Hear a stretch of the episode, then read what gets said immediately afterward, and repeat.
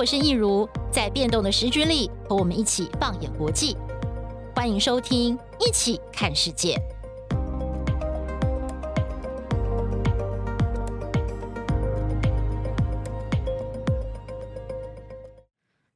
大家好，欢迎收听《一起看世界》Podcast，我是易如。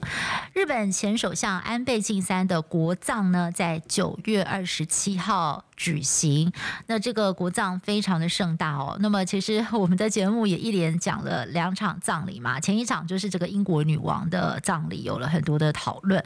那今天我们请到的就是我们国际新闻中心的资深编译，她也是我们的副主任陈佩君，佩君姐，嗨，佩君姐你好。啊，易如好，还有各位观众大家好。嗯，其实最近国际中心超忙的，真的真的好忙。一这个是九月是国葬月啊，对，才刚弄完这个女王英国女王的。葬礼啊，国葬之后呢，紧接着就是安倍的国葬，对，昨天才结束。嗯、对，其实佩云姐呃，上次来跟我们聊的时候，就是聊到安倍呃被。刺杀的，对，那那那个礼拜的时候跟我们聊这件事情嘛，哇，那个时候也是很忙，就没想到一转眼呢，就是他的国葬了。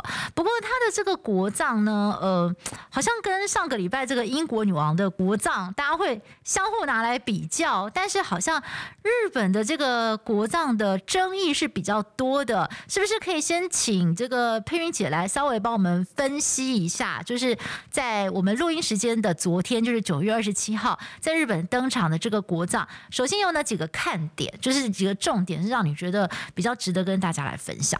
好的，我觉得昨天的国葬，当然就刚刚一如说的啦，在这个很多的纷争呢，就是这个舆论啊，有反对有赞成的。那在日本的赞成的大概是很少，大概四成左右，可能不到。那反对大概有六成多。就是从他宣布要国葬的日子之后呢，反而这个反对的声浪，舆论是越来越大，反对的声浪越来越大，然后民众走上街头抗议，甚至还有这个自焚的、烧成了重伤的这种的。所以说，在这种氛围之下啊，日本政府还是举行了国葬，在昨天完成了举行结束。那他的纷争，我们待会儿说。我们先说一下，就是昨天的这场国葬。那大家可能就会想，因为他跟英国女王的国葬可能是成绩上是比较不能够抗衡、不能相比了啊。因为女王的确是七十年啊，那的确是很有很多的攻击跟她的贡献所在。那安倍的话，怎么说就是七年。又八个月啊，第二任的时候了啊，总共最长这样。那所以说他的争议就比较大一点。那昨天的国葬里面，大家都可能会讲说啊，可能很无聊或者是怎么样。而且你知道日本人这个速度比较慢，就是动作比较慢一点啊，这个 pace 节奏慢一点的这种情况，看来可能有人觉得啊好无聊或什么的。可是我觉得昨天呢，当然就是呃。就是在这个影片啦，就是回顾安倍的影片出来的时候啊，突然就是在那个地方，就一开始是他在弹正花正在开的这这个曲子，是那个三一大地震震灾的，对对对，这首歌就是三一，就是振兴三一大地震的一个呃一个歌曲啦，请来很多的明星，然后合力接唱的这种的。然后这首歌就是安倍当时那那个他弹自己弹钢琴的影片在。以前他还生前的时候，也在网络上有披露过嘛。对，所以说那个出来的时候，哎，那个时候我一看到那个时候，我就觉得，哎，也有用心哦。对，嗯、对，他有在练，他练那首曲子还练了蛮久的，他才可以弹嘛。对，因为他以前小时候还是有，好像是学过钢琴，可是后来从政之后就很少碰碰钢琴了。对，那后来。那一阵子，可能他卸任之后，啊，有时间他又拿起来弹一弹这样，然后他用那他的整个的那个回顾的影片呢，大概有七八分钟之长，全部用他的弹琴的这个音乐来做衬底，然后从一开始开，然后一看到那个影片，可能比较跟他有私交，或是安倍昭惠，就是他的夫人，可能马上就会又哀痛悲伤的心情，可能会又涌上心头啊，那所以这一招还蛮。高明的啦，我觉得啦，有有想到这一点，然后再来的话，就是因为因为那个影片。就是其实，在那一场国葬里面，就是一个催泪的一个元素嘛，对，对，所以说他马上就用了这个，哎，我觉得这个是一个高招。然后最后他全部用他的这个弹琴的音乐来做衬体。之后呢，整个影片当然他还是呃，就是用他在从政的这几年里面的呃一些片段啦，比如说他有说过什么比较激励人心的话啦。不过总观来来看的话，大部分都是他对这个日本未来的一个期许啦。啊，比如说他说为将来的日本的年轻人应该怎么样怎么样之类的啊，那他的剪接搭配的我觉得还可以。那最后他在 ending 的时候又回到了他的弹琴，对，然后最后结束了，就不小心去，不晓得是故意的还是怎么样，不小心再来一次吗？对对对，他就碰到了一个一个琴键，对，那不晓得是那个时候就时候的影片就设计好是。呃，一个俏皮的一个 ending 还是怎么样？那这个安倍意思说啊，还要不要再听一次啊？我要再弹一次给你们听，这样子啊。那所以说，那个影片来说，已经有一个催化的作用啊，一个催泪的作用，那个是还不错。那后来就是岸田来做这个他的哀悼的致辞了。那岸田呢，当然他是这一场。葬礼这场国葬的一个总委员，就是一个总一个头就对了。那他的致辞是十二分钟，呃，四平八稳。那当然就是细数安倍的政绩了啊。那这是他身为这个首相应该做的，没有错。所以那个致辞里面是当然也是呃还可以，就是对，可是没有亮点。哦，哎呦我有听到一句话啦，他用英文说，安倍曾经有讲过说什么，Courage is to do the right thing, doing the right thing，呀，对对对，就是 something like 这种的，对对对对对，就是说中文怎么翻？就是说要有勇勇气，就是指你要愿意做对的事，做正确的事情。对，然后他说安倍就是那个很有勇气的人，这样。那。呃，岸田当然就是朝比较政治面的来做了一个致辞了，嗯嗯嗯、然后之后就加了两位这个参众议员的啊。今天可能大家也看到，就是有些有一些媒体就嘲笑那个众院议长就是细田了，啊、好短哦，一分钟。哦，对，就意思就是说这个太短了啊，哦、这样子大家都反应就是网友说好短这样子啊，因为他前面一个十二分钟嘛，那一分钟当然显然是短了一点了啊，就是照本宣科这样念一念，显然稿子也不是。自己写的可能是这样，就后面呢，就菅义伟就来了。菅义伟他的致辞，他是以亲友，就友人的代表来致辞的，他并不是以他的部属，呃，或者是同事、同事或是政治官员啊是来的。他是以友人身份。那菅义伟的话，当然是在呃安倍七年八个月的从政的这个。期间呢，他是跟他一起，是他的左右手，最得力、最得力的官方长官，所以他也做了七年八个月。对，那他在整个一开始的时候，马上就有亮点啊，因为金英伟向来让人家不善言辞的这个印象很深刻，呃，就是有点，就是比较不善，不不不会讲什么，对，很富丽堂皇、华丽的辞藻啊，对，或是很感性的，可能不会在他身上看到。可是昨天的情况是，那个文呢，显然不晓得是不是他。自己操刀，我觉得应该是啦。我觉得是他自己写的，因为他写了很多 personal，他跟安倍之间的互动，那不会有其他人知道。有一些秘辛，应该是他自己的啊。对，那一开始他描述这个当时接到这个噩耗的时候，他的心情，然后娓娓道来，然后他还说已经过了这个八十天了，就是从他过世七月八号过世到现在啊，季节已经不断的转换了。可是他他。他觉得季节的转换很无情，怎么可以在这个季节转换从夏到秋天的时候没有你的存在？就是在没有你的情况之下，季节还是这样无情的，不断的在这边，呃，就是日月的转移这样子。我发现日本人很喜欢去讲季节的变化，然后去搭配他们的心情，就是在很多的文学或电影的作品，他们甚至连吃东西的餐盘要随着季节的变化去换。所以我听到菅义伟这样讲，我。我我觉得心里有被触动到，还有就是他说他他知道安倍中弹的那一刻，他只想要赶到安倍的身边，跟他呼吸相同的空气。对，然后这就非常的感性，感觉不太像是菅义伟会出自菅义伟之口了然后我觉得他在这个娓娓道来的时候呢，因为菅义伟的声音本来就没有什么高低起伏，嗯，就是很平这样。哎，反而他这个很平的，然后因为念的很慢的哦，哎，反而还蛮能触动人心的感觉，他是真挚的在在悼念这个。然后在这整个的悼念词里、悼念文里面，它还有一个秘辛啦，它主要就是讲说。今呃，那个安倍不是第一任的时候做了一年嘛，然后因为身体不好就，就就只好很很很很落嗯，就是很落寞的就下台了。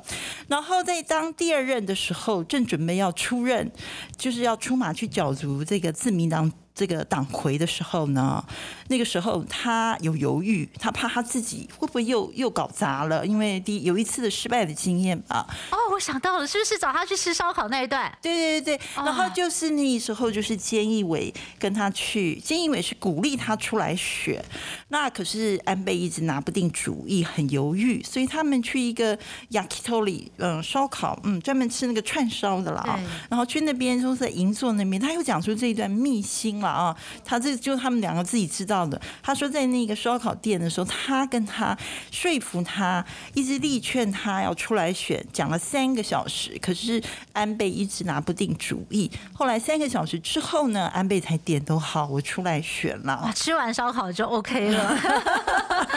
哦，原来有这一段。对，所以说他有讲了一些秘辛。然后最后的时候呢，还有一段他就说了，他就说这个他。不能永远都不会忘记他常他待人很亲切了啊，然后又常常就会很会照顾人啦，也常常都是呃就是满脸的笑容这样子了。那讲到这个地方的时候，菅义伟有哽咽了，听得出来啊，听得出来。他说在这个官邸，因为菅义伟是住在议员宿舍里的，他就是他是别的县市来的，所以他都是一个人住在议员的宿舍，离官邸很近。所以他说这七年八个月啊，跟他共事了啊啊，是他最幸福的时光就对了啦。他感到非常的幸福，虽然跟他同甘共苦，可是他觉得非常幸福。在讲这一段的时候，他哽咽啊。那那个时候镜头有拍到安倍昭惠频频的拭泪了啊。那所以说这一段是呃，今天的日本媒体也都把他的整个的。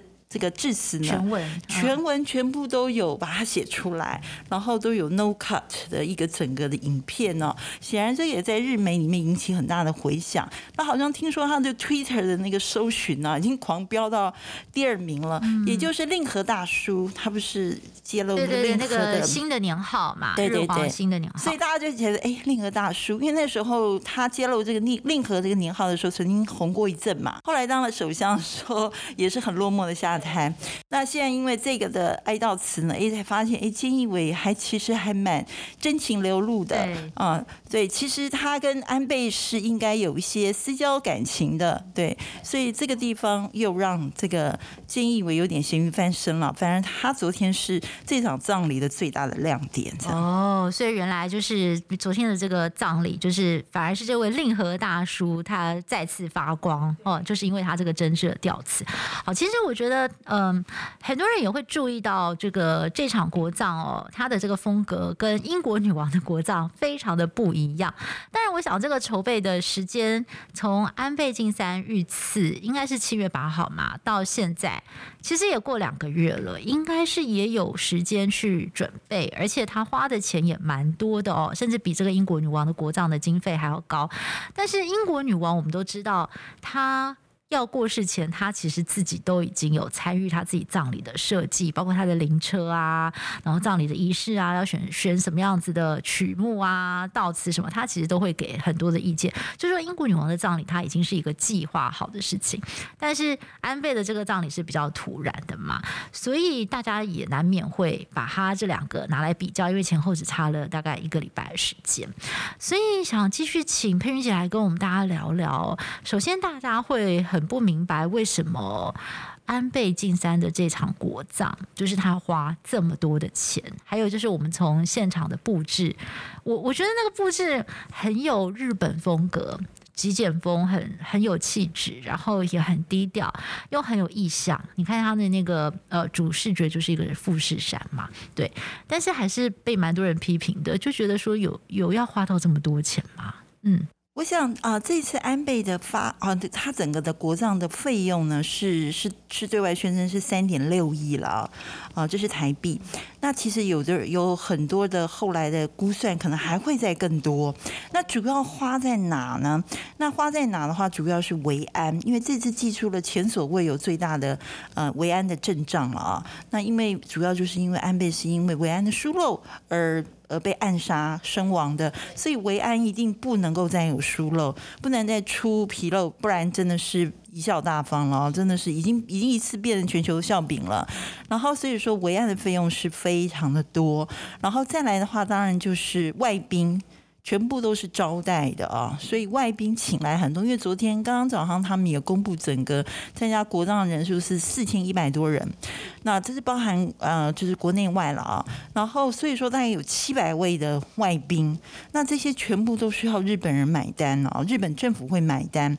所以说这个地方的花花费也很多这样子，那可能连住宿啦什么什么之类的啊。所以说这个花费花费很多，然后又比这个日呃英国。多高？我想可能是呃，就是物价的关系吧。日本的东京的这个生活水准本来就是可能是比伦敦高一点，现在目前对，所以可能是这个部分啊。然后再来的话，就是呃，为什么刚刚例如说为什么那？费用这么高，然后这个也就是为什么这个舆论或者是反对的民众不愿意办国葬，当然是觉得这是纳税人的钱，花这么多钱，那他花这个钱的意义在哪里？对，那英国女王的话当然是 no doubt，对，本来就是她的规格，她是女王，本来她是国家的元首啊，其实她是国大英国协的元首嘛，那她来办的话，本来就是与。预期就是本来要办的，那你现在安倍的话，他当然在办的时候，这个岸田呢，也就是现在的日向呢，他也有对外说明，可是他的说明。没有够不够说服力，不够服众，对，不够服众，让日本人没有办法说愿意买单，哎，把这个我们纳税人的三点六亿拿出来办这场国葬。那岸田怎么他怎么样想办法说服日本人呢？他的说法是说，他人家问他你为什么帮安倍办国葬，理由在哪里？他说他是在位最久的首相啊，然后他在这个海外的这个外交的呃政绩非常的显著。哦，他就有几个啦，可是这几个都不足以听一听就觉得不够跟女王，女王的很明确嘛，对对，对，所以说这个也是让日本的民众不太能够愿意掏这个三点六亿出来买单买单啊。第一个是国葬的费用过高，再来。呃，觉得这个他们日本政府讲出来的理由不够能够说服人之外呢，这场国葬不像刚刚一如有说的，女王的国葬早就已经确定好了，而且很明确的，这是全英国人民都愿意这么做的。那也有经过所法律、宪法或什么什么的程序嘛。可是安倍的国葬没有经过。国会的审议。哦，哦，没有啊，没有，哦、对，okay、是自民党经过自民党，也就是现在执政党的内阁审议之后决定要举办的，并没有交付国会来通过或什么没有。讨论，所以这也就是在野党非常的抨击、反对、反弹、不愿意办的原因。所以，呃，就是在野党认为这不是一个国会通过的一个事情，是你们就自行这样交付，然后自行就这样通。决定要去做，那这是一点。再来办国葬要有宪法或是法律的一个规范嘛？对对，也没有。那其实日本的话是有国葬令，可是那在战前，战前的话就是比如说战前的话都是日皇嘛，是啊，他们他们有国葬令。那以前的国葬令通常是为了那些阵亡的将士官兵或是一些什么比较高阶的呃。呃，就是高阶的这个军官或什么之类的啊。那可是战后之后呢，就废除了国葬令，因为后来他们不一样嘛。对，所以说在一九六七年的时候也有办过一场国葬，就是前首相吉田茂。哦，对，那个时候是为了要表彰他，他是战后一个最有功绩的一位首相，因为他让日本从战后嘛的那个呃麦克阿瑟将军那个时代，就是怎么样好好的去跟美国相处啊，这个转型嘛。对，对所以当在一九六七年的时候，那个时候吉田茂过世的时候，呃，也就是说吉田茂是把日本从一个战败国能够复兴成为一个一九六七年那个时候，应该他们也有因为有办过奥运了，对对对，办过第一次冬奥了，对，所以他们站起来了，对，所以说那个时候显然他还有一点实质的政绩了啊，所以那时候办了国葬，可是那个时候也不是没有法源的依据，因为那时候宪法已经没有国葬令的这一条了，所以他们意思是说没有法的依据。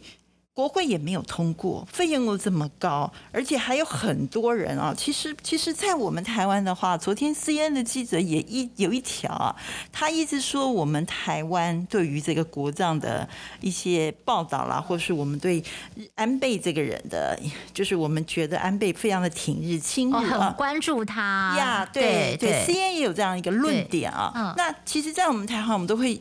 可能近几年来了啊，我们跟日台日之间的关系是非常的友好，所以说也加上安倍也非常的亲日友台，非常挺挺台湾，然后提出这个台湾有事日本有事的这个论调之外呢，啊，的确是呃，就是在台湾的辨识度很高。对，像那个花莲地震的时候，他不是亲自手写用书法写“台湾加油”吗？哦，那个也是会让台湾人觉得很感动。对，那这是我们台湾人的看法。那实际上的话，日安倍，我上次我。记得我也有说过，安倍比较大的 achievement 应该在外交部分。对对，他在内政上面是的确争议比较多一点。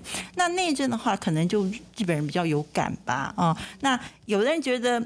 像这次比较赞同国葬的话，是日本的年轻人哦，哦日本的老年人比较多不愿意。哦，真的吗？哇，so surprise！为什么？为什么会是这样子？因为老年人他们经历的比较多，因为安倍是在二零一二上任第二次第二任的任期，然后二零一一的时候是三幺幺大地震，所以他一上任就是碰到一个烫手山芋，烫手山芋，就就是一个要振兴东北。的一个一个任务哦，所以说其实。呃，他有很多的事情要做，所以那时候他提出了安倍的三支箭嘛，安倍经济学之类的啊。所以说，所以说其实有很多。然后在他那之前，三幺之前，其实有日本的经济也不是太好，已经失落了好几年啦。对，然后所以说老年人可能比较这样一路走来比较有感了。那年轻人的话，比如说如果现在问到二十岁的话，呃，安倍做了快前前后后，如果这样算起来。十年的话，如果现在是二十岁的小孩的话，他那个时候是十十岁十岁嘛，所以年轻人通常比较看得到的是安倍后来的这一段，感觉他们让日本走出去，在国际间的曝光率比较高，所以看到可能都比较是好的部分。哦，所以其实这次比较赞成国葬，比较没有反对的是年轻人走上街头的都是大概呃。五六十岁的的年纪的啊、呃、的，就是欧吉桑哦，呃五六十岁大概对了，欧吉桑我妈上那个 对，可能他们比较有感受这样。那其实我的朋友里面也有，也是一位年纪比较大的长辈啊，他也是对安倍。哦，非常不能谅解啊！但为什么哪里，那到底哪里不能谅解？我我觉得他对安倍不谅解，是代表应该就是对自民党哦，对，因为自民党曾经有变天过一次嘛。三一一的时候，那个时候不是自民党，那个时候是在野党，现在的在野党，对，所以说不一样。所以那个时候曾经变天过，也就是那个时候对自民党的不满，在。呃，二零一零年，二零零就是二零一零年那个阶段的时候，不是自民党执政哦。安倍是把自民党重新拿回了政权，对，所以是觉得他之后的灾后复原不利吗？还是怎么样？也不是，我觉得那个是整个对自民党的一个不满啊。那其实自民党是一个已经长期的执政，可能长期哦，我懂你的意思。长期执政到刚好二零一零年的时候，那个不满已经到极点了，所以他们下来。所以大那个老一辈对那一段是有有印象的。对，后来二零一二又上台。那二零一一因为发生了一个三幺大地震哦，其实本来就很多地方是呃需要再重新振兴的。对，那。那其实啊、呃，很多东西是可能需要执行一阵子，那个成果、那个效果可能要要再多一点时间才出来，也有可能也有这个问题啦。嗯、对，所以说其实呃。我要说的是，其实，在日本不像我们台湾，可能一面倒对安倍的印象或者对安倍的评价都是比较正面的。对，其实，其实，在日本呢，因为你看从这次的民调来看，赞成的是大概四成啊。若比较 general 来说，大概是五五坡啦，赞成跟呃反对大概是五五坡左右。那有一些民调甚至是反对的大概六成多，更多更高。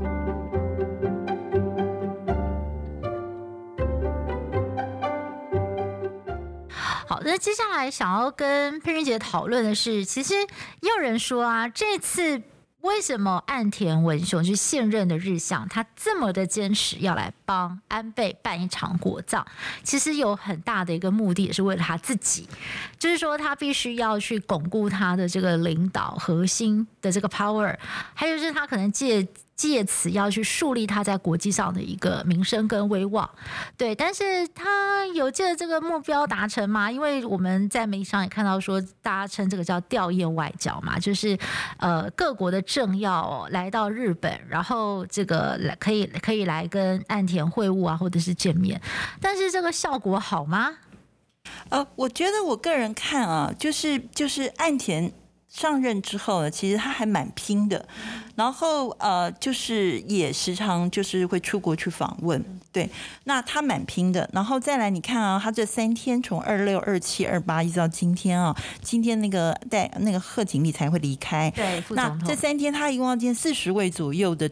外国的政要，包括印度总理啦，已经见过了啊。比如说这个澳洲的总理啦，然后贺锦丽是第一天就见了，然后李显龙新加坡，然后还有其他的，都一共要见了四十位左右了啊。所以他也蛮拼的。那他拼什么呢？因为他就是外界认为他是安倍的接班人嘛。对对，那安倍的接班人，然后再来，其实他跟安倍应该也是有私交了啊。都以前不小，年轻的时候不是帮安倍。挡酒吗？帮他喝吗？对，所以其实他跟安倍也是有一定的交情，一定的这个呃一路走来的自民党的一个同志，这样一路走来的。那岸田，我觉得因为他自己小时候也是在国外长大过，所以他应该是，我觉得他应该是想要效法安倍哦，把外交这一块。做好，因为他曾经担任外务大臣三三年多，是呃好像是最长的，就担任外相这个职务最长的一位。所以说，其实他在外国的那那个部分，应该也是他擅长的。那你看他这几次的外访啊，就是就是去国外访问啊，他的表现都是比较大气一点。就是说，我想这是安倍做出来的啦。像今天川普也有发表哀悼文给这个安倍啦。哦，川普又是另外一个 story 了，他一直想。要来啊，他一直想要来参加安倍的国葬，可是没有啊，可是没有，对，因为只限定三位了，而且要拜登同意嘛，对不对？他们两个已经水火不容，怎么可能？所以说，所以说这个就是说，呃，安倍的那一套就是外交的手手腕啊，安田应该有学学起来。他是说会请川普吃。汉堡啊，大家去打高尔夫球啊，对对，这个是 work 的。because 因为像他跟莫迪的交情也很好，你你绝对不会想到，哎，安倍跟莫迪看起来，哎，怎么怎么可能？可实际上他们私底下好像交情不错。哦，真的。好像莫迪有请安倍去他的别墅，我后来看了影片啊，哦，对，所以莫迪在安倍过世的那一天，他有发表很感性的，他说他在今天失去了一个很好的朋友，对，所以说就是呃，安倍在外交上面他是有下了功夫啦。那时候我看他对川普的时候，那时候我看看看，我就一句话，哇，安倍这个呃姿态很低哦，就是就是非常的这个能屈能伸。我自己印象很深刻的是安那个川普当选的隔一天，他马上就飞到纽约去了，对，太厉害了。那所以说，也就是说，呃，就是说，岸田应该除了刚一如说的，呃，调研外交的这个部分，虽然说最后呢，因为第五道是因为国内的这个呃呃飓风的灾情的关系，所以临时取消，没有办法去，所以是，对，所以变成 G7 的领导人一个人都没有去这样子啊，所以所以就让这个调研外交好像没有。那么的那么澎湃，没有感觉没有这么的盛大这样子了，有分量。对对对，好像就是都是小咖的去的感觉，只有个贺锦丽，不过他也是副总统了啊，所以说所以说就变成这样。不过就是我觉得啊、呃，岸田他本人应该就是希望透过这个国葬的一个吊唁外交啊、呃，有几点啦。展现国力啦，哈，那为什么要展现国力？然后就是要这个弄成一个调唁外交，主要就是东京奥运的时候没弄成嘛。展现国力要展现在什么面向上啊？是他们葬礼的设计吗？规模吗？不是，就是说他们有能力，因为你看看有哪几个国家可以。呃，邀请这么多的哦，四千多位重量级的外宾同时在东京，对不对？哦，了解。所以还是。还是少了一点，因为当初预估是六千名，是今天发表的是四千一百多名，所以还是后来可能本来愿意来，比如说之前也传出奥巴马要来，就后来也没来嘛。对，那本来圈有有传出来是马克宏要来，结果也没来嘛。对，所以说就是变成也有人说啊，就结果变成是东方的领袖由东方的领袖去吊唁就可以。没有，太累了，太累了，就是就是世界各国领袖不能两个礼拜参加两场国葬，太累了。对，可能就是刚好。英国女王的国葬在前面，大家已经参加过，就就不愿意。再加上对，那可能也是国内日本国内的舆论是呃两极化啊，对，有赞成反对各十五坡，可能这个会不会也影响到，也有可能。所以说，就是岸田的想法，他应该就是希望能够变成他的领袖外交了啊。刚刚一如有说的，那他可能也是他的企图心之一，或许对，可是没想到没有弄得很漂亮，就是了这样。那想请这个佩云姐来帮我们展望一下，呃，在这场国葬结束之后，你会觉得是不是也正式的宣告安倍的时代结束了呢？然后日本要往前看，就像是英国女王她过世了，然后这个呃哀悼期就是一一大概十几天嘛，然后我们看到在昨天在英国白金汉宫的官方网站上就发了一个女王年轻时候的照片，宣布好啦。大家的哀悼期结束了，国葬的哀悼期结束了，我们接下来还是要如常的过日子，生活还是要继续下去，英国还是要往前走。所以我，我我不晓得这个安倍的国葬会不会也是给日本人一个感觉，就是情绪上的一个 ending。哦，我觉得这个不太一样。呃，我在英国英国女王的国葬啊，我也是都一直守在电视前面啊。对啊，比如说她从这个苏格兰的这个过世的城堡啊，然后移灵到那个爱丁堡什么的，然后爱丁堡又移灵到伦敦这些。呃，我觉得，我觉得女王的过世是全英国一起同哀。这是 no doubt，就是他们英国人是真的很爱女王，女王的过世，他们让他们真的觉得是一个一个很大的哀痛。哦，几乎不会听到说我们不喜欢女王，或者女王不应该怎么样。啊，所以说，所以说这个这个。女王的时代，因为她已经七十年了，所以很多人是这七十年来只知道这个女王，他们不知道是其他的人，所以他们她的过世对英国人来说，可能一时的心情的转换比较困难。比如说讲现实的部分来说好了，什么钞票要换啦，护照啊，什么都要换了啊，对，所以说这个女王的过世的意义跟。安倍过世的意义，我觉得是不一样的。安倍的话，就是一个做的比较长的一个首相的过世，再加上他的政政绩啊。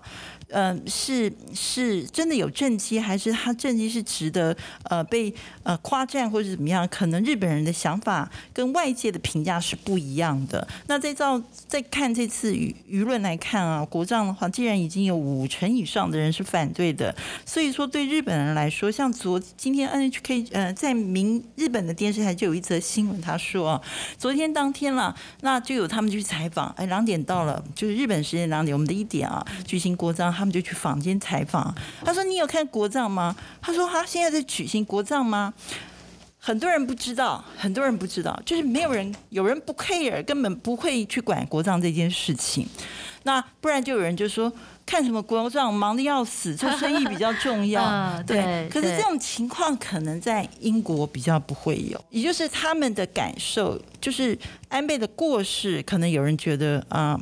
嗯无无所谓啊、呃，有人觉得嗯嗯、反正日子还是要过，就是那一种呃全全国举国哀悼的那个情况是在英国，嗯嗯、日本可能不是这样子，嗯、对，所以就是我觉得可能那个感感觉不一样，英国有点像是要透过这十几天的国丧期，集体疗愈自己比较难过的这种气氛跟心情嘛，因为他送走了一位非常敬爱的。不只是政治领袖，我觉得是他们的精神领袖。对对，送走了他。但是安倍他可能在日本人的心中还没有到达那样子的一个高度，然后他的功过其实也还没有完全的盖盖棺论定嘛，就是还是有一些讨论空间，所以大家比较不会有那样的共感。对，我觉得是这样说。嗯，所以呃，那我们就请佩云姐简单的帮我们做个结论，就是你在处理完安倍的这个国葬新闻之后，你有什么样的感想？因为其实我们关注安倍的新闻也很久了我我觉得安倍的过世呢，我我只能说啊、安倍的过世就是安倍是一个蛮戏剧性的人物啦。我想我在节目中里面也讲过好几次了啊，是一个非常呃，就如同菅义伟说的，怎么会在这样一个悲剧性来终结？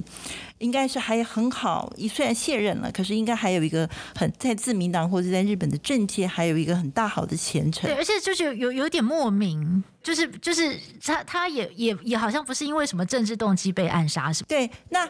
那位那位嫌犯呢，也就是仇恨他本来他仇恨的是统一教，对，他只不过是找了一个可能跟统一教有点有关系的人，然后就转移。那也不是说完全是安倍，因为不是只有安倍跟统一教有关关联嘛，有日自民党很多的议员多多少少都有一些关联。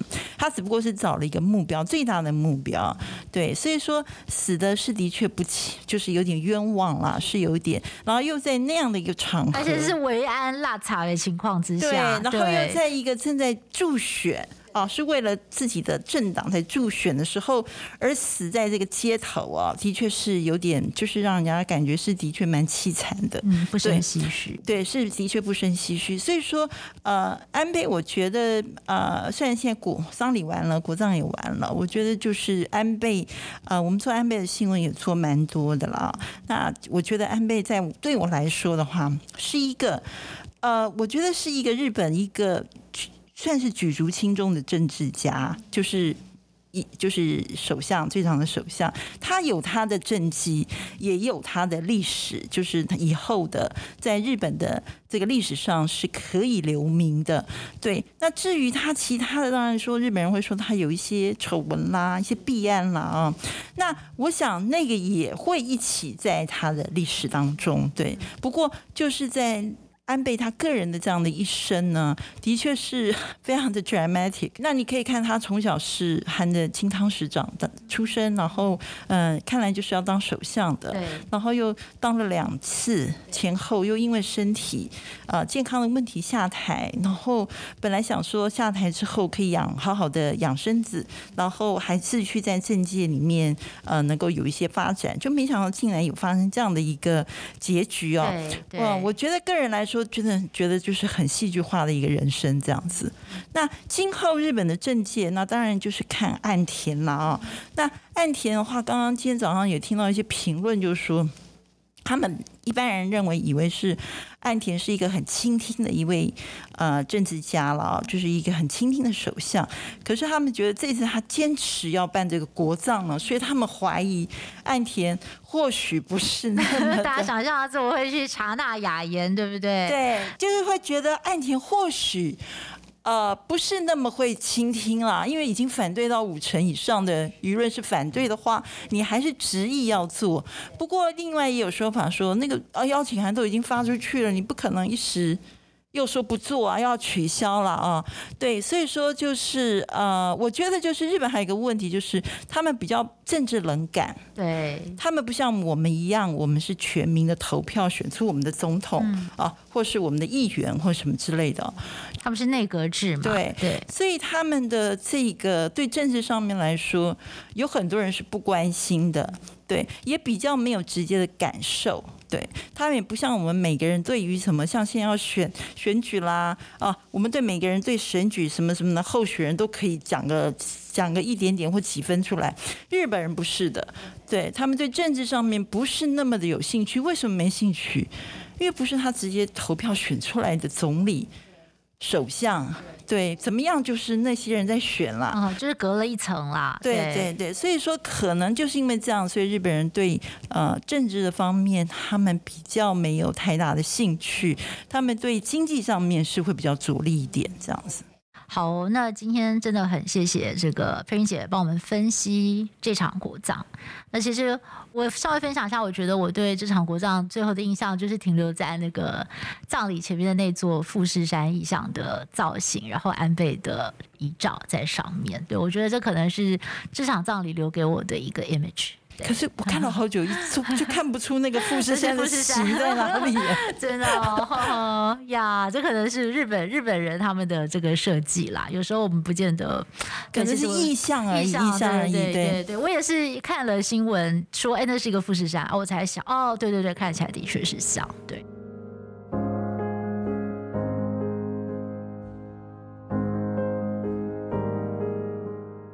我们节目哦，现在呃，我们要来做一个小小的桥段，来，我们要来介绍一下我们的制作人吴东颖。嗨，东东。嗨，大家。